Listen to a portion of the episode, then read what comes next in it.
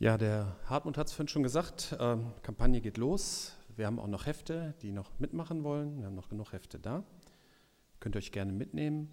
Ähm, alle die, die zu einer neu gebildeten Kleingruppe gehen, wo die Termine noch nicht feststehen, ähm, können wir uns, also zum Beispiel bei unserer auch, können wir uns nachher hinten an der Wand versammeln und äh, das so ein bisschen auskaspern, wann wir uns treffen.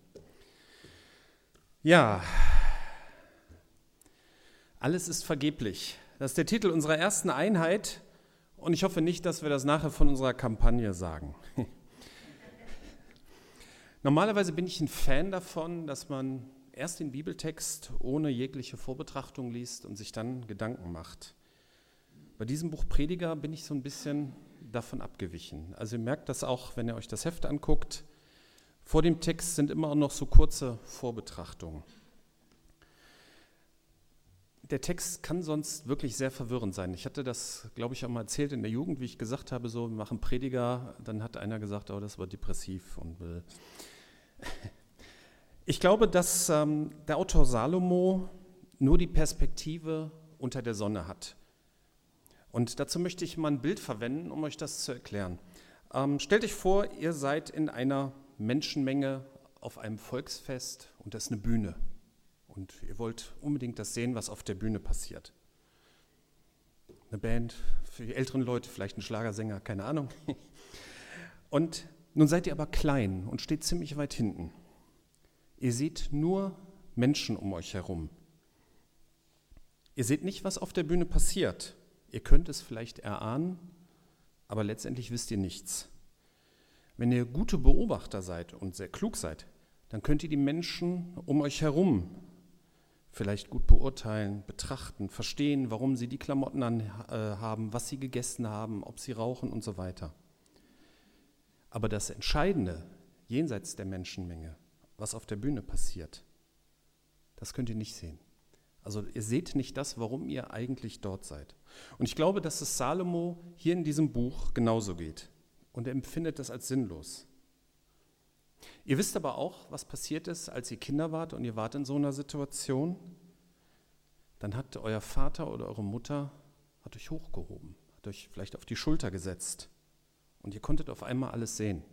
Ich kann mir dann sehen, dass mein Vater mich früher auch immer auf die Schulter gesetzt hat. Ist schon eine Zeit lang her, kann er heute wahrscheinlich nicht mehr. Aber das war natürlich toll, wenn man von oben guckte. Und ich habe auch meine Kinder auf die Schulter genommen. Ich weiß nicht, ob der Jonas sich da noch daran erinnern kann. Hast du mal auf meiner Schulter gesessen, hast du dich immer an meinen Ohren festgehalten, aber okay.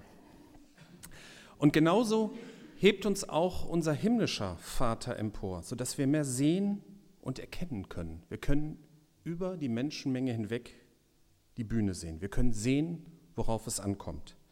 Und von da habe ich als Kontrast in der Kampagne zu Unter der Sonne häufig den Ausdruck der offene Himmel gewählt. Das war jetzt ein Ausdruck von mir. Ich hoffe, er drückt das so ein bisschen aus. Wir können mehr als Salomo sehen. Und wir sollten uns denen beim Lesen bewusst sein.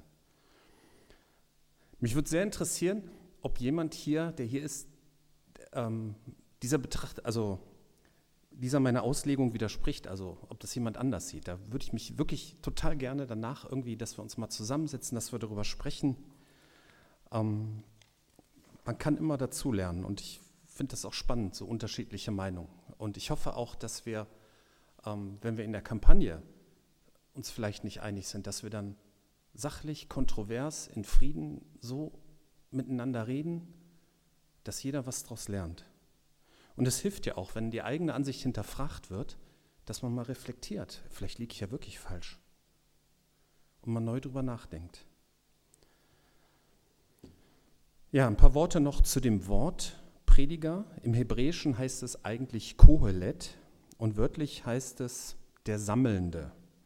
Das könnte zum einen bedeuten, dass der Autor einfach Weisheiten gesammelt hat, oder es bedeutet, dass der Autor Lernende zu sich versammelt hat.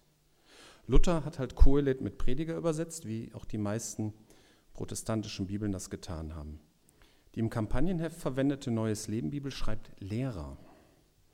Und die Einheitsübersetzung, die häufig von Katholiken und Orthodoxen verwendet wird, die bleibt beim hebräischen Namen Kohelet. Die Übersetzung Lehrer ist vielleicht gar nicht so schlecht, denn wir wollen ja was lernen. Fangen wir nun an. Betrachten wir die ersten Verse aus dem Predigerbuch. Es ist alles sinnlos und bedeutungslos, sagt der Lehrer. Unnütz und bedeutungslos. Ja, es ist völlig sinnlos. Was hat der Mensch davon, wenn er sich sein Leben lang müht und plagt? Generationen kommen und gehen, doch die Erde ändert sich durch die Zeiten nicht. Die Sonne geht auf und geht unter und zieht ihre Bahn am Himmel, nur um an der gleichen Stelle wieder aufzugehen. Der Wind weht nach Süden, dann dreht er ab nach Norden, er weht hierhin, dorthin, er dreht sich und schlägt um und gelangt doch nirgendwo hin. Die Flüsse fließen ins Meer, trotzdem wird das Meer nicht voller. Das Wasser kehrt immer wieder zu den Quellen der Flüsse zurück, um dort neu zu entspringen. Alles Reden ist mühselig, nichts kann der Mensch vollständig in Worte fassen. Das Auge kann sich niemals satt sehen und das Ohr kann nie genug hören. Was einmal gewesen ist, kommt immer wieder. Was einmal getan wurde, wird immer wieder getan. Es gibt nichts Neues unter der Sonne. Gibt es eigentlich irgendetwas, von dem man sagen könnte, sowas gab es noch nie? Nein, alles gab es schon irgendwann einmal in längst vergangenen Zeiten. Wir haben nur vergessen, was damals geschehen ist. Und in einigen Jahren wird man sich nicht mehr an das erinnern, was wir jetzt tun. Das sind die Einstiegsverse und das hört sich schon ziemlich depressiv an. In älteren Bibelübersetzungen wird der Anfang mit Alles ist eitel übersetzt, der Hartmut hat es vorhin gesagt. Das versteht eigentlich heute, glaube ich, keiner mehr. Der, ich habe mich mit Hartmut äh, Priebe letzte Woche unterhalten, der meinte, so ganz modern würde man heute eigentlich sagen, es ist alles für ein A, aber das kann ich hier nicht sagen. Generationen kommen und gehen, die Erde ändert sich nicht. Wir kriegen sie in der höchsten Zeit höchstens vielleicht noch ein bisschen kaputter, das kriegen wir schon hin, aber Sonne, Wind, Regen ist immer gleich, nichts ändert sich. Naja, durch den Klimawandel scheinen sich schon Dinge zu ändern, aber das ist nicht das, was der Prediger hier meint. Das Wetter hat kein Ziel. Der Mensch kommt auch nie zum Ziel, weil er nie alles erfassen kann. Und was war, kommt immer wieder, es gibt nichts Neues unter der Sonne. Und wenn wir glauben, dass es etwas Neues gibt, dann haben wir einfach nur vergessen, dass es das schon mal gab. Aber das stimmt ja so eigentlich gar nicht. Ne? Also es ist nicht alles vergeblich. Wenn ich jetzt mal aus 1. Korinther 3, 11 bis 15 lese. Niemand kann ein anderes Fundament legen als das, das schon gelegt ist, Jesus Christus. Wer nun auf dieses Fundament aufbaut, kann dazu Gold, Silber, Edelsteine, Holz, Heu und Stroh verwenden. Am Tag des Gerichts wird dich die Arbeit eines Einzelnen, jedes Einzelnen im Feuer bewähren müssen. Das Feuer wird zeigen, von welcher Qualität das Bauwerk ist. Wenn es dem Feuer standhält, wird der, der es gebaut hat, Lohn empfangen. Doch wenn sein Werk verbrennt, wird er einen schmerzlichen Verlust erleiden. Er wird zwar gerettet werden, doch nur wie einer, der mit Mühe und Not einem Feuer entkommt. Wenn man mit Jesus unterwegs ist, dann hat unser Leben sogar Auswirkungen in die Ewigkeit. Es ist also nicht alles sinnlos und bedeutungslos. Und das, was du für Jesus tust, wird sich auch lohnen. Man sieht den Lohn leider auf Erden oft nicht. Wahrscheinlich fühlt man sich deswegen auch manchmal wie Salomo und denkt in dunklen Stunden wirklich, alles ist vergeblich. Aber wie der genannte Bibeltext zeigt, und das ist auch nur einer von vielen, es ist nicht vergeblich, mit Jesus Christus zu gehen. Auch die Aussage, dass der Mensch nichts vollständig erfassen kann, sich niemals satt sehen kann und nie genug hören kann, stimmt so eigentlich nicht. Wenn man diese Aussage, man kann diese Aussage übrigens auch positiv verstehen, ne, dass man immer dazu lernen kann, dass man nie mit Lernen fertig wird auf Erden. Und das finde ich Finde ich gut. Ich lerne gern dazu und ich finde es spannend, neue Sachen zu lernen. Aber diese Aussage von Salomo geht über das reine Wissen hinaus. Wer immer auf der Suche nach Erfüllung, nach Frieden, nach Zufriedenheit ist und es nicht findet, das kann ein sehr frustrierendes Leben sein. Das muss aber nicht so sein. Betrachten wir 1. Korinther 13, Vers 12. Jetzt sehen wir die Dinge noch unvollkommen, wie in einem trüben Spiegel.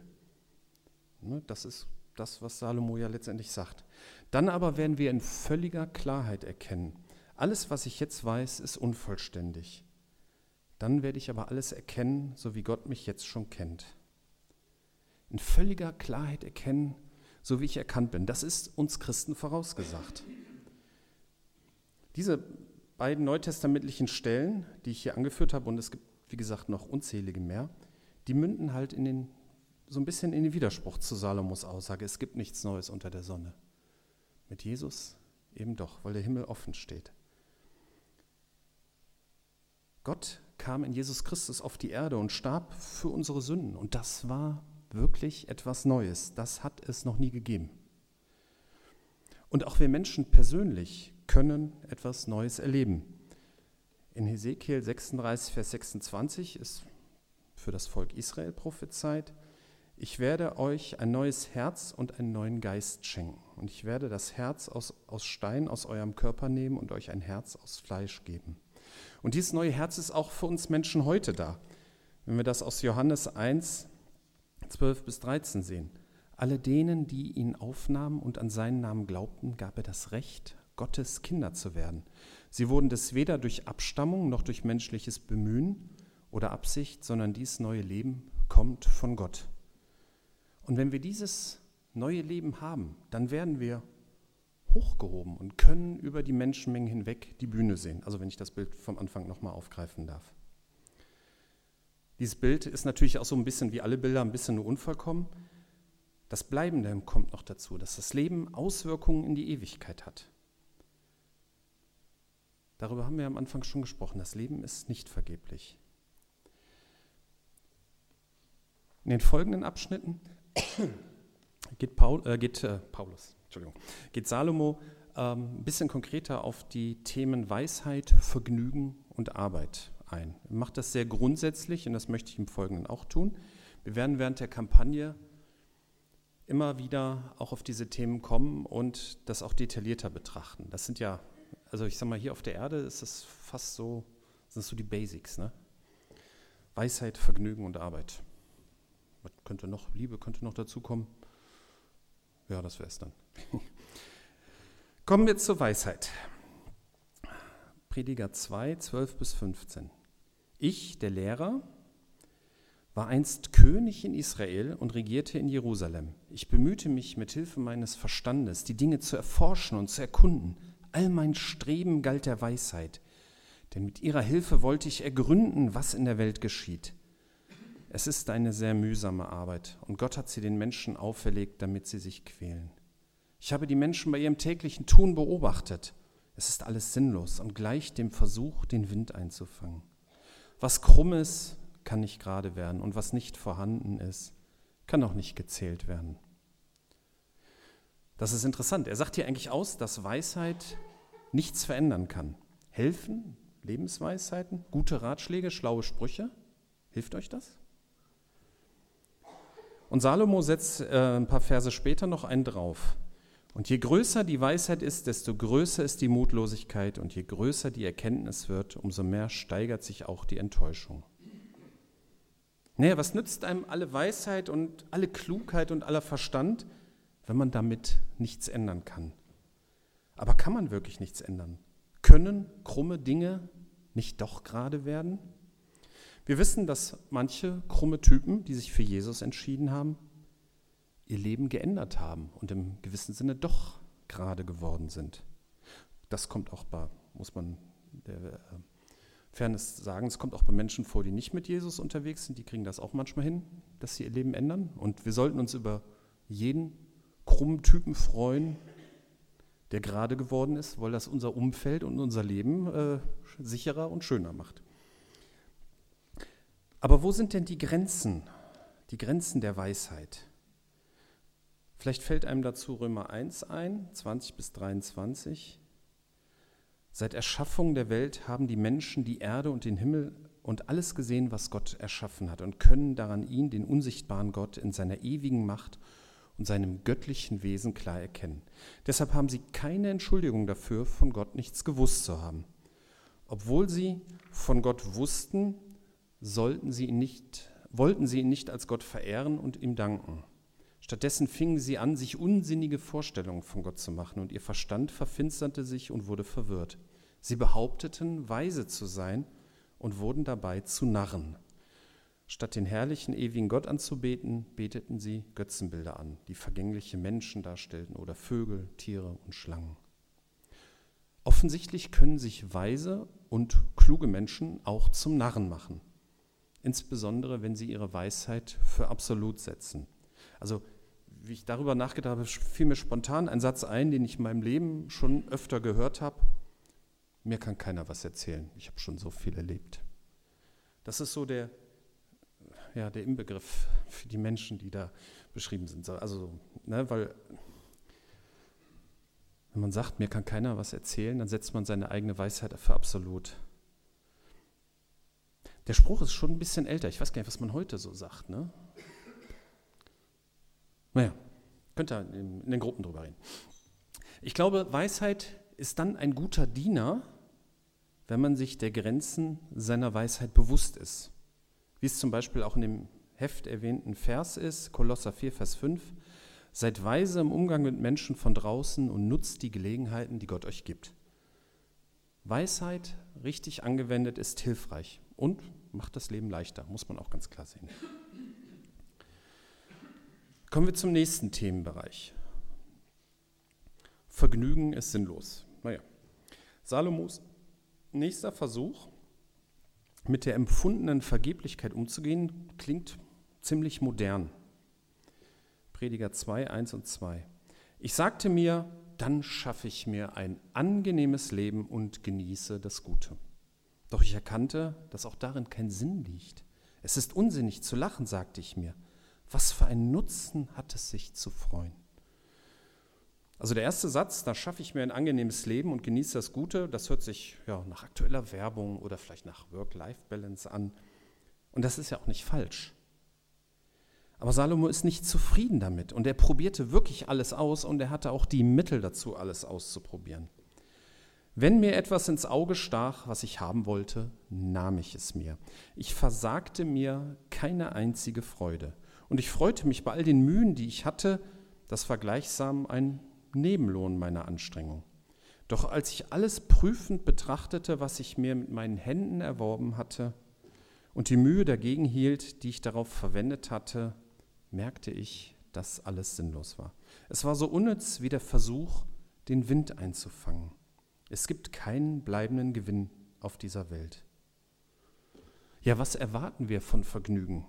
Entspannung? Zeitvertreib? In manchen christlichen Kreisen war Vergnügen früher ja verpönt. Ne? Also ein Christ ging nicht ins Kino, er ging nicht tanzen und was ihm sonst noch Spaß gemacht hat.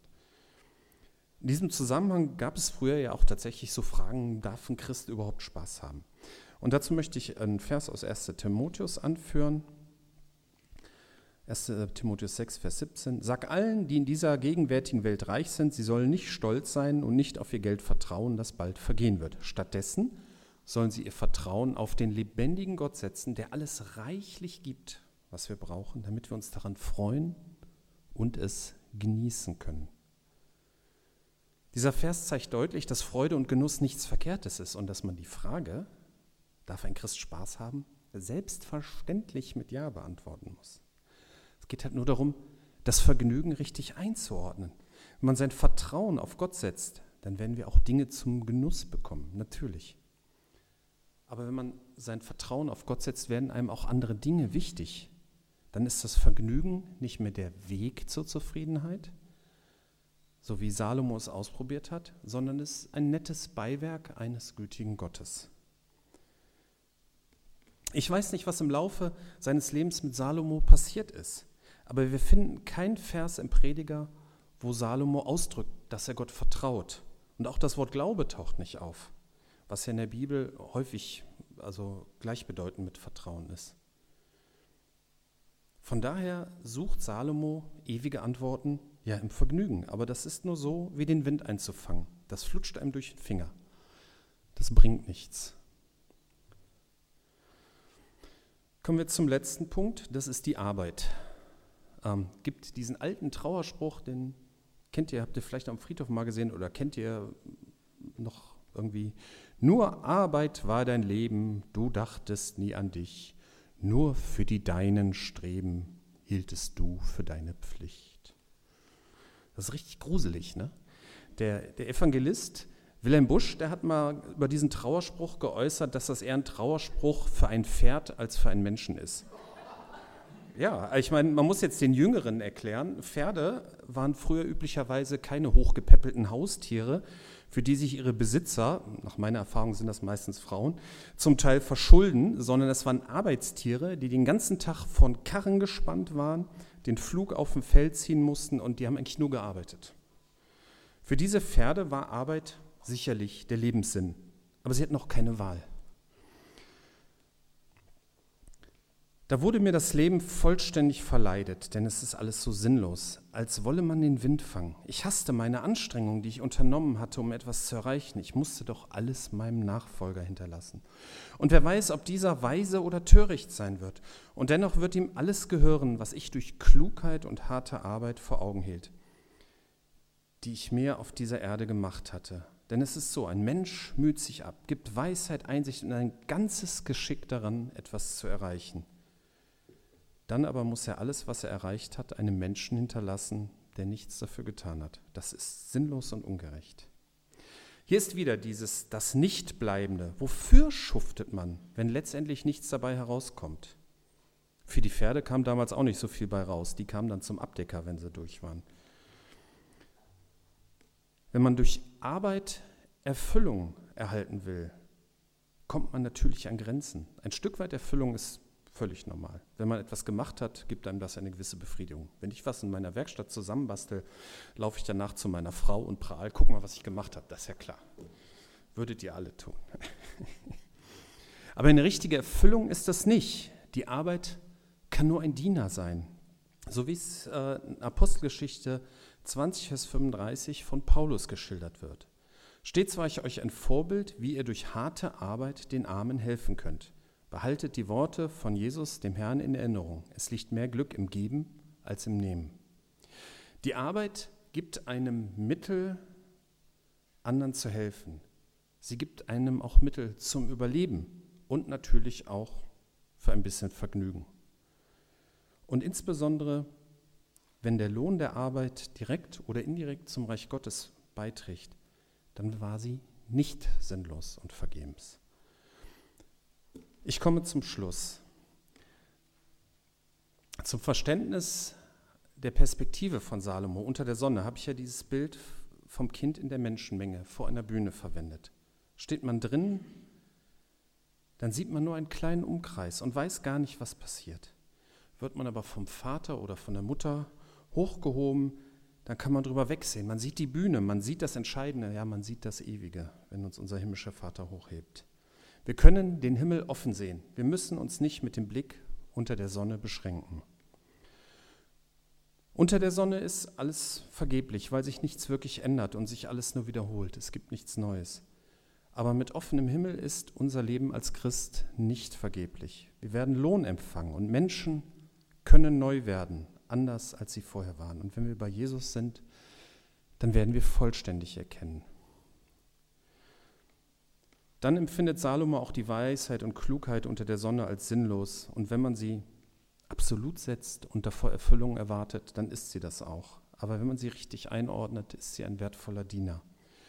Und ebenso ist das Vergnügen kein Lebenszweck, sondern es ist nur Beiwerk für Menschen, die ihr Vertrauen auf Jesus setzen. Und Gott schenkt auch Genuss und Spaß. Dasselbe gilt für die Arbeit. Sie ist für das irdische Überleben wichtig. Sie gibt einem Mittel in die Hand, um Gutes für andere Menschen und das Reich Gottes zu tun. Und das hat ewigen Wert, aber nicht die Arbeit an sich. Und wie schon erwähnt, ein bisschen Genuss fällt dabei auch ab. Amen.